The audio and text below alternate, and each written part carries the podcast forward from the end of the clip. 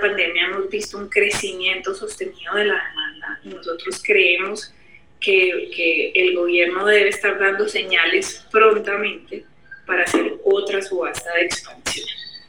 Entonces, a ver, nosotros creemos que, que, todos estos proyectos son importantes para la matriz, son importantes para, para, una, para alcanzar una madurez tecnológica, ¿sí?